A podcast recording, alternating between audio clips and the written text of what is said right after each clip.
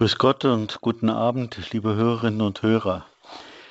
Heute beginnen wir mit einer dreiteiligen Sendung über den heiligen Grignon von Montfort. Damit beginnt auch ein Experiment, denn die Vorträge lehnen sich stark an ein Buch vom Pater François-Marie Letel an und wollen uns die Bedeutung und die Wichtigkeit dieses Heiligen vor Augen führen und auch ermutigen, Wege des Glaubens zu gehen und vielleicht auch wieder mehr in die Schriften des heiligen Ludwig Maria uns zu vertiefen. Im Vorwort äh, des Buches L'amour de Jésus en Marie, die Liebe zu Jesus in Maria, schreibt Bischof Louis St. Calais, der Bischof von Cayenne, als Karmelit Professor an der Römischen Universität Theresianum und Mitglied der Päpstlichen Theologischen Akademie, lädt er uns zusammen mit Johannes Paul II. ein, den heiligen Ludwig Maria Grignion von Montfort besser kennenzulernen, der den Christen die Weihe an Christ, der die an Christus durch die Hände Marias als wirksames Mittel empfahl, um die Taufverpflichtung treu zu leben, Citatus Redemptoris Mater. Dieses Buch von Pater Maria Letel ist leider noch nicht in deutscher Sprache erschienen, aber vielleicht gibt es auch die Möglichkeit, es deutschsprachigen Christen zugänglich zu machen. Auch Pater, Pater François-Marie Letel ist in unseren Breiten unbekannt da seine Bücher meist in französischer, italienischer und auch englischer Sprache veröffentlicht werden. Ein Buch habe ich sogar in slowakischer Sprache gefunden. Wer ist nun dieser Pater? François-Marie Letel ist Priester der Provinz der unbeschuhten Karmeliten in Paris. Er promovierte in Theologie und hat auch ein Lizenziat in Philosophie. Er ist Spezialist und einer der führenden Experten für die Theologie der Heiligen und insbesondere der Theologe von Teresa von Kinde Jesu. Geboren am 1. April 1948 in Paris, trat er 1967 in den Orden der Karmeliten ein und wurde 1975 zum Priester geweiht. Er promovierte 1989 Theologie an der Universität Fribourg in der Schweiz unter der Leitung von Pater Christoph Schönborn, also dem heutigen Kardinal und Erzbischof von Wien. Pater Littell lebt seit 1982 in Rom, wo er an der päpstlichen theologischen Fakultät Theresianum Dogmatik und geistliche Theologie lehrte. 2022 wurde er emeritiert. 2004 ist er auch vom heiligen Papst Johannes Paul zum Konsul Konsultor der Kongregation für Selig- und Heiligsprechungsprozesse ernannt worden. Soweit zum Leben des Pater François Littell. Jetzt einige Hörer von uns ist der heilige Ludwig Maria bekannt. Trotzdem möchte ich gerade, auch wenn gestern noch in der Sendung Spiritualität äh, eine Sendung über ihn ge es gegeben hat, möchte ich den, Ihnen, liebe Zuhörerinnen und Zuhörer, doch etwas noch von seinem Leben sagen, also für die, die ihn nicht kennen, in Kürze etwas aufzeigen. Das ist ganz wichtig, damit wir dann gut einsteigen können in in, den, in die Dinge, die Pater Littell über Ludwig Maria uns aufschließt, also besonders in seinen Werken die Abhandlung der wahren Andacht zu Maria und auch dem Geheimnis Mariens. Ludwig Maria Grignon Montfort wurde am 31. Januar 1673 in Montfort-sur-Meuse in der Bretagne als zweitältestes von 18 Kindern geboren. Über seine Kindheit gibt es nur spärliche Hinweise. Als er elf Jahre alt war, schickten die Eltern ihn auf das Jesuitenkolleg in Rennes. Unter dem Einfluss der Jesuiten, denen er auch zeitlebens verbunden war, vertiefte sich seine Liebe zu Maria und reifte seine priesterliche Berufung. Ab Herbst 1692 finden wir ihn in Paris in der Gemeinschaft des Seminars von Saint-Sulpice und am 5. Juni 1700 wird er zum Priester geweiht. Wir spüren auch gerade an seinem Leben, wie wichtig Vorbilder sind, gerade in Rennes. Er hat erlebt, dass die Jesuiten aus ganzem Herzen Jesus und Maria lieben und dass dieser Funke sprang eben über. Die ersten Jahre seines insgesamt 16-jährigen priesterlichen Wirkens waren eine Kette von Misserfolgen. Er predigte hier und da Volksmissionen, arbeitete längere Zeit in den Armenhäusern in Paris und Poitiers, wo er zusammen mit der seligen Marie-Louise Trichet einen Frauenorden, die Töchter der Weisheit, ins Leben rief. Nirgendwo konnte er auf Dauer bleiben. So beschloss er sich beim Papst selbst Rat zu holen. Er sucht seinen Weg. Er weiß nicht, wie Gott ihn führt und er sieht den Weg nicht. Es ist schon ein großes Kreuz, das er tragen musste. Aber er macht sich zu Fuß auf den Weg nach Rom und bettet sich bis dorthin durch. Also ohne Geld, ohne Vorratstasche, wie es im Evangelium heißt und im Juni 1706 kniet er vor Clemens XI. Der Papst, der in diesem armen, seltsamen Priester außerordentliche Gottesgaben erkannte, trug ihm auf, in seine Heimat zurückzukehren und dort die Erneuerung des Taufgelübdes zu predigen. Und er verlieh ihm auch einen Titel apostolischer Missionar. Aber Titel, ja, dieser Titel hat ihm nicht viel Achtung gebracht. Ludwig macht sich zwar auf den Weg und ist, ist als Missionsprediger unterwegs und führte sogar bis zu seinem Tod fast 200 Volksmissionen im Nordwesten Frankreichs durch. Sein Lebensstil als armer und umherziehender Prediger der seine wenigen Habseligkeiten mit in einem Bündel über den Schultern trug und von Almosen lebte, galt als eines Klerikers unwürdig. Er passte nicht ins Schema. Das ist ja heute auch oft so bei geistlichen Bewegungen, sie passen nicht ins Schema. Er predigte in Kirchen und Klöstern, Elendsvierteln und Armenhäusern, auf den Straßen und in Kneipen vor Soldaten und Prostituierten. Er sprach die Sprache seiner Zuhörer. Konkret und bildhaft verkündete er das Evangelium und knüpfte an ihre Erfahrung an. Er besaß die Gabe, das Vertrauen und die Herzen der Menschen zu gewinnen. Sie sahen ihn als ihresgleichen an, also als einen Armen, nicht natürlich jetzt bei in Kneipen oder aus, bei Prostituierten, sondern sie sahen ihn als einen Menschen, der sie liebte, der Gottesliebe durchstrahlte.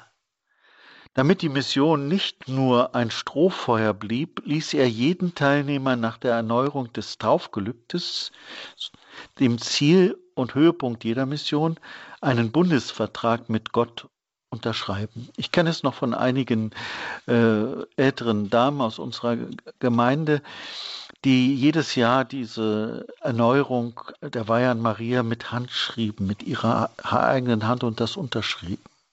Es ist eine, ja, eine eindringlich für einen selber auch für ein eindringlicher Akt des Glaubens. Er sorgte dafür, dass in jeder Gemeinde Gebetsgruppen gebildet wurden und lehrte das Rosenkranzgebet. In ihm sah er das beste Mittel, die Wirkung der Mission dauerhaft zu machen.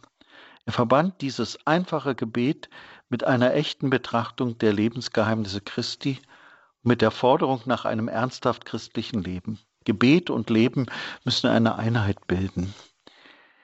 Das ist in seinem Buch, er hat ja mehrere Bücher geschrieben, hat ein sehr zu empfehlen, auch über den Heiligen Rosenkranz äh, geschrieben. Gebet und Leben müssen eine Einheit bilden. Deshalb hat er auch die Abhandlung über die wahre Andacht zu Maria geschrieben und auch das Geheimnis Mariens und die Liebe zur ewigen Weisheit. Gerade das ist sein Meisterwerk. Sein, seine tiefe Frömmigkeit, sein einfacher, ganz auf die Vorsehung Gottes bauender Lebensstil, Der Mut, mit dem er in schwierigen Situationen reagierte, beeindruckte die Menschen. Seine Predigt, die von seiner persönlichen Erfahrung der Liebe Gottes und der mütterlichen Fürsorge Marias geprägt war, führten Tausende zurück zum Glauben. Er sprach von Gottes Barmherzigkeit, empfahl sogar täglich, die tägliche Kommunion, damals ungewöhnlich, eine innige Marienverehrung und die völlige Hingabe an Jesus und Maria mit allem, was wir sind und haben. Stil und Inhalt seiner Predigt und ihr Erfolg schufen ihm nicht nur Freunde. Das erleben wir heute auch. Ich habe es bei einer geistlichen Gemeinschaft erlebt, die dann einfach verboten wurde ohne stichhaltige Gründe. Bischöfe verboten ihm ihre Diözese. Es blieb nicht bei Verleumdungen und Anfeindungen. Es gab Anschläge auf sein Leben.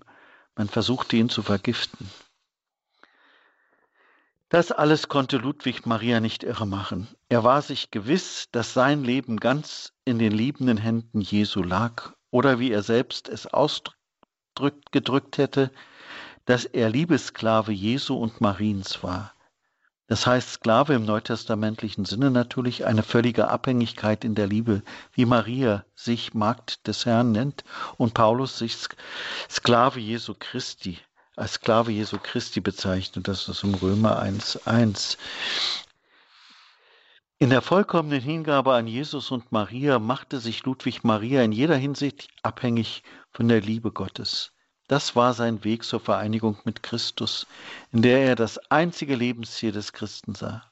Er war und ist der Weg, den, der and, den er anderen empfiehlt. Verbraucht durch sein unermüdliches Wirken, geschwächt durch seine entbehrungsreiche Lebensweise und die Anschläge auf sein Leben, brach er während der Missionen in Saint-Laurent-sur-Sèvres zusammen.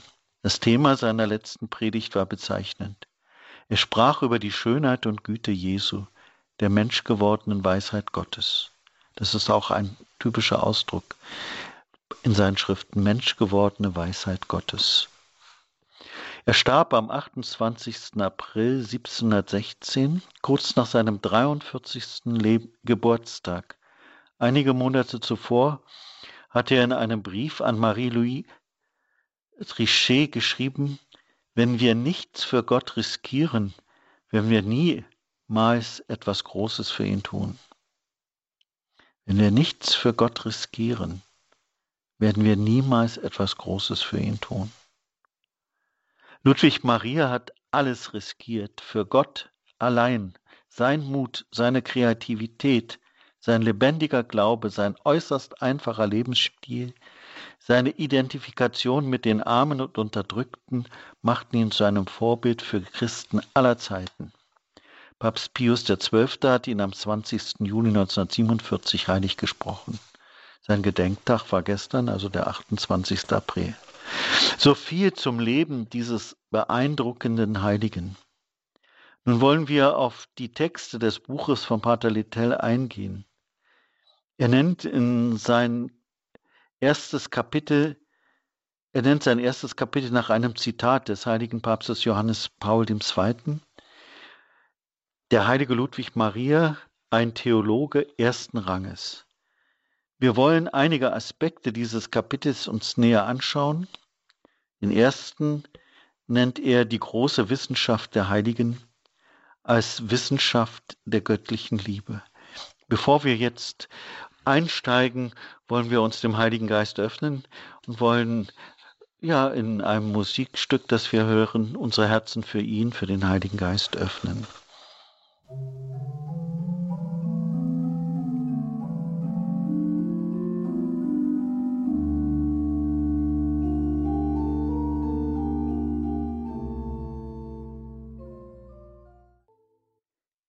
Die Wissenschaft der Heiligen eine Wissenschaft der Liebe. Theresia von Lisieux schreibt in ihrer Geschichte einer Seele, die Wissenschaft der Liebe, ich suche nichts anderes als diese Wissenschaft.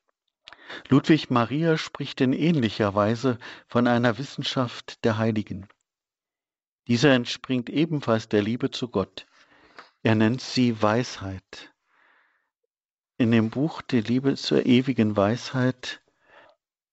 Die Weisheit heißt es, die Weisheit verleiht den Menschen die Kenntnis der großen Wissenschaft von heiligen Dingen und die Kenntnis der übrigen natürlichen, natürlichen Wissenschaften, auch der geheimsten, wenn sie ihm förderlich sind. Weiter, lebendige Liebesflamme, äh, aus der Liebe zur ewigen Weisheit, Entschuldigung. Aus diesen Quellen des Lichtes haben die großen Kirchenlehrer ihre bewundernswerten Kenntnisse geschöpft. Beachten wir aber das Licht und die Kenntnisse, die die Weisheit verleiht. Sind nicht trocken, sie sind nicht trocken, unfruchtbar und ehrfurchtslos, sondern erleuchtend, voll des Heiligen Geistes, wirkungs- und ehrfurchtsvoll. Sie bewegen das Herz, geben ihm Frieden und erleuchten den Geist. Wissenschaft der Heiligen ist die Wissenschaft der Liebe. In diesen Texten schon hören wir das, was uns Menschen gut tut, wonach wir uns ja auch sehnen. Erleuchtend, wirkungs- und ehrfurchtsvoll. Sie bewegen das Herz, geben ihm Frieden und erleuchten den Geist. Diese Erkenntnis ist Frucht der Liebe. Bei allen Heiligen finden sie sich in einem hervorragenden Maß, entsprechend der Größe ihrer Liebe. Denn jeder, der liebt, stammt von Gott und erkennt Gott. Wer nicht liebt, hat Gott nicht erkannt, denn Gott ist die Liebe, heißt es im ersten Johannesbrief, Kapitel 4. Ludwig Maria wendet sich an Jesus und beklagt, dass es in der katholischen Kirche eine Theologie ohne Liebe gibt. Er schreibt in der Weihe an Maria, ich spreche von den katholischen Christen, sogar von den Lehrern unter den Katholiken, deren Aufgabe es ist, andere in die Wahrheit einzuführen und die doch dich und deine heilige Mutter überhaupt nicht kennen. Sie haben höchstens eine rein verstandesmäßige, trockene und unfruchtbare Vorstellung von ihr.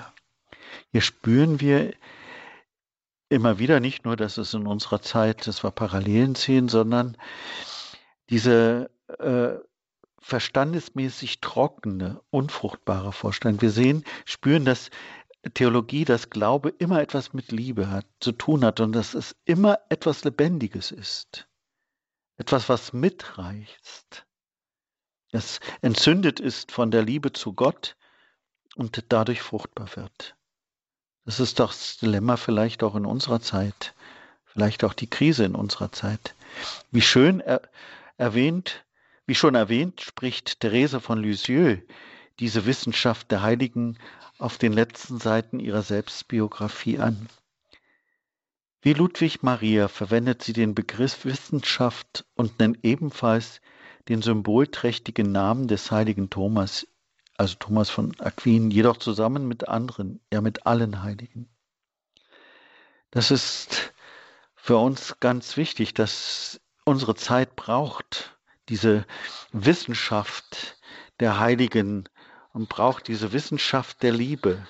Und das ist nicht etwas, was jetzt hochgelehrte Theologen oder Priester, sondern es geht für jeden. Heute haben wir das Fest der heiligen Katharina von Siena. Sie ist Kirchenlehrerin, sie hat nie studiert. Das ist damit gemeint, worauf es ankommt aufs Herz, auf das Herz, das sich entzünden lässt, das fruchtbar ist. Ja, das in Frieden lebt, weil der Herr den Frieden zugesprochen und zuspricht. Nun zu Theresa. Das, alle Heiligen haben es verstanden und speziell vielleicht jene, die das Universum der Erleuchtung der Lehre des Evangeliums erfüllt haben. Haben nicht alle Heiligen Paulus, Augustinus, Johannes vom Kreuz, Thomas von Aquin, Franziskus, Dominikus und so viele andere berühmte Freunde Gottes diese göttliche Wissenschaft im inneren Gebet geschöpft, die die größten Genies entzückt? Ein Gelehrter sagte einmal, geben Sie mir einen Hebel, einen Stützpunkt, und ich werde die Welt aus den Angeln heben. Der Allmächtige hat ihnen einen Stützpunkt gegeben, sich selbst und sich allein. Als Hebel das innere Gebet, das ein Feuer der Liebe entfacht. Und so haben sie die Welt hochgehoben. Und sie erheben ihn auch, die, so erheben ihn auch die Heiligen, die noch im Kampf stehen. Und die Heiligen werden dies fortsetzen bis zur kommenden Welt. Das Gebet, das innere Gebet, das entzündet.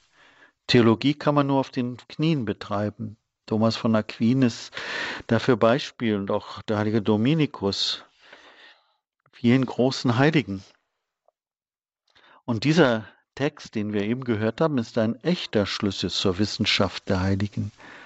Einer mehr als genialen Wissenschaft und als einzige fähig, die Welt gleichsam aus den Angeln zu heben. Das müssen wir uns mal äh, wirklich tiefer müssen wir das betrachten. Das innere Gebet, unser Gebet kann die äh, Welt aus den Angeln heben. Das hat, hat der Rosenkranz Sühnekreuz gespürt, als sie nach dem Krieg durch Wien zogen, um äh, dass Wien frei wird von der Besetzung, von der russischen Besatzung, von der sowjetischen damals. Das haben viele erfahren. Denken wir nur an das Rosenkranzfest, das Gebet um die Freiheit Europas. Also eine geniale Wissenschaft, die als einzige fähig, die Welt gleichsam aus den Angeln zu heben. Eben diese Wissenschaft, geschöpft an der Quelle des Gebetes, ist die Wissenschaft der Apostel, repräsentiert durch den heiligen Apostel Paulus, der Kirchenväter, mittelalterlichen Kirchenlehrer, denken wir jetzt wieder an Thomas von Aquin und der Mystiker, Denken wir an Franziskus, Johannes vom Kreuz, Teresa von Avila. Teresa erinnert ganz spontan an diese Kontinuität und gegenseitige Ergänzung der Väter, der Mütter, der Kirchenlehrer und Kirchenlehrerinnen und Mystiker, die wie ein Prisma der Theologie der Heiligen sind, eines der besten Instrumente, um Jesus das Licht vom Licht zu betrachten, um die inspirierte Theologie der Apostel und die gesamte Heilige Schrift als Wort Gottes zu deuten.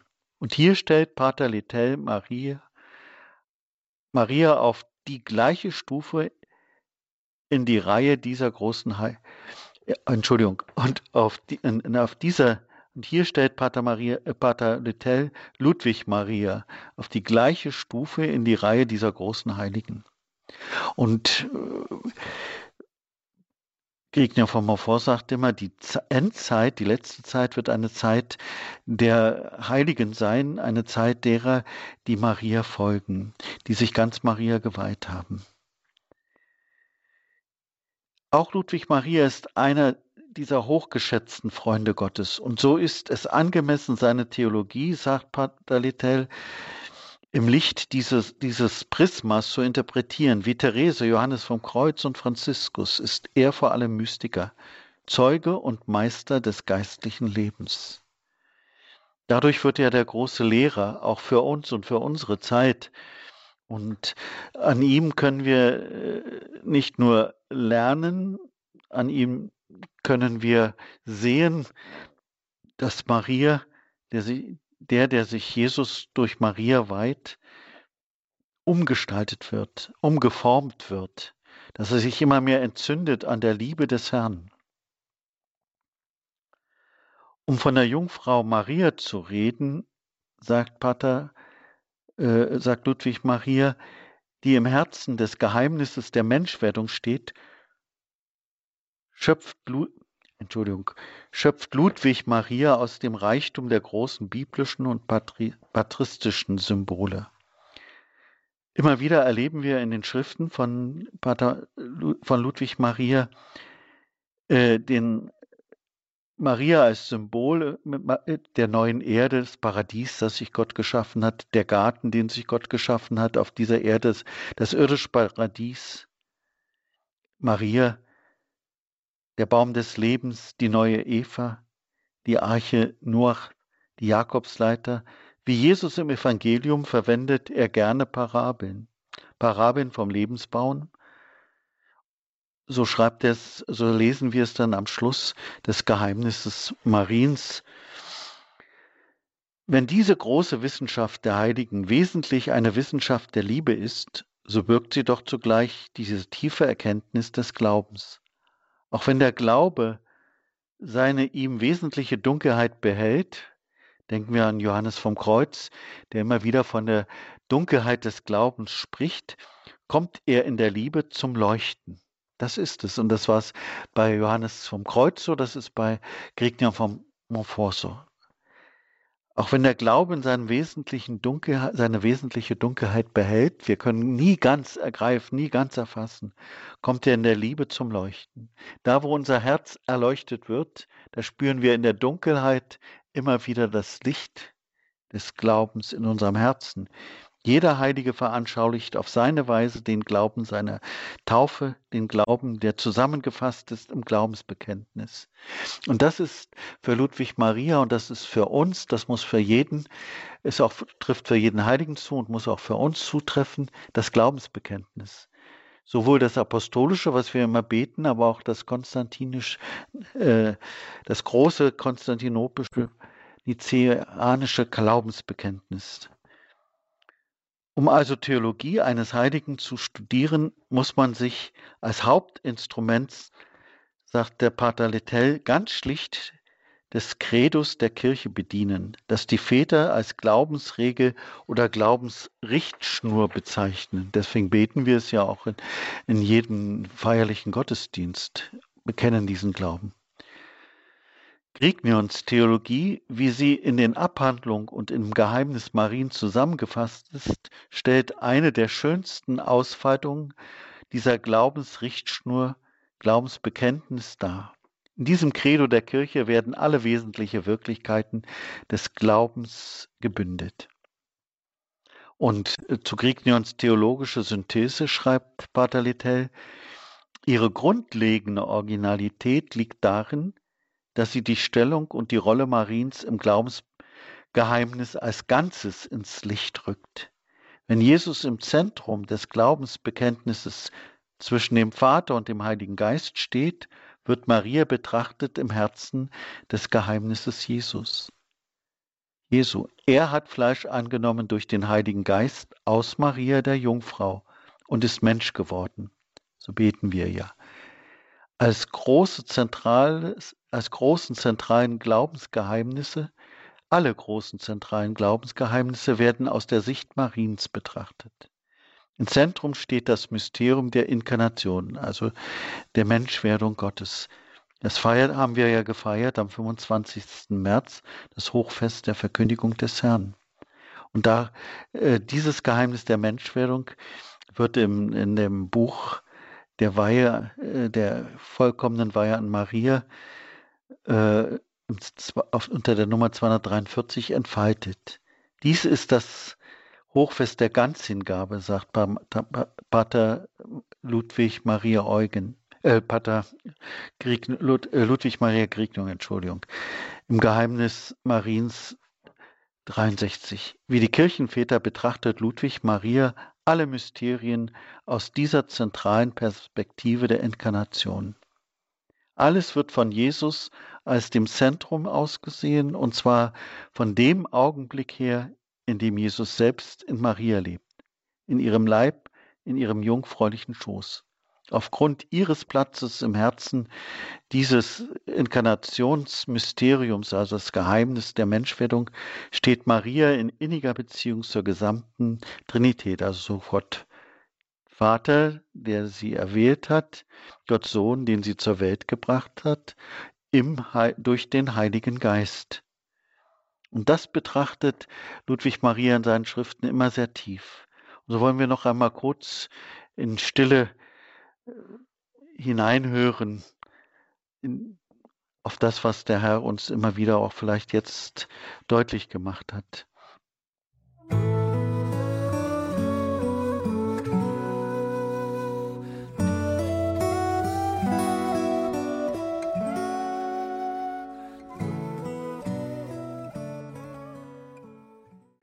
Liebe Zuhörerinnen und Zuhörer, die Wissenschaft der Heiligen eine Wissenschaft der Liebe.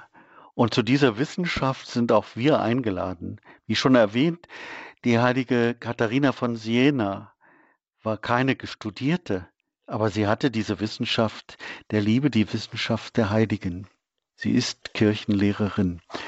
Und so sind wir hineingenommen in diese Liebe des dreifaltigen Gottes. Und Pater, Mar Pater Ludwig Maria Grignion entfaltet das.